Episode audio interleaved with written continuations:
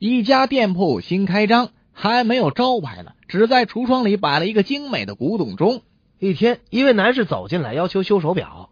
呃，对不起，呃，我们这里不是钟表店，我们是隔壁那间医院的分院，专门做痔疮手术的。你这不是钟表店，那你干嘛在橱窗里摆一古董钟啊？哎呀，那么先生，那我们应该在橱窗里摆些什么呢？还摆个屁股吗？昨天晚上，我和一个在外企上班的同学打电话聊天。我们公司啊，这单位有很多外国人，其中有些老外一句中国话都不会说，这多不方便呀！哎，你们怎么不教教老外说说中国话呀？当然教了，教的可认真了。真的吗？那你们教给老外的第一句话一定是你好，对不对？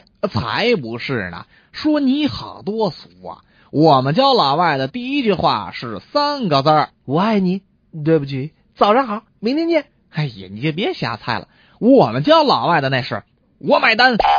全套手术大约要花八万块，不过手术之后您会年轻的像一位花季少女。天哪，那也太贵了！有没有便宜的方法呢？哦，有啊，这种方法只需要五千块，不过也足以让你迷住任何一个男人。哦，是吗？有什么方法呢？一个眼部去皱手术，再加阿拉伯面纱和头巾。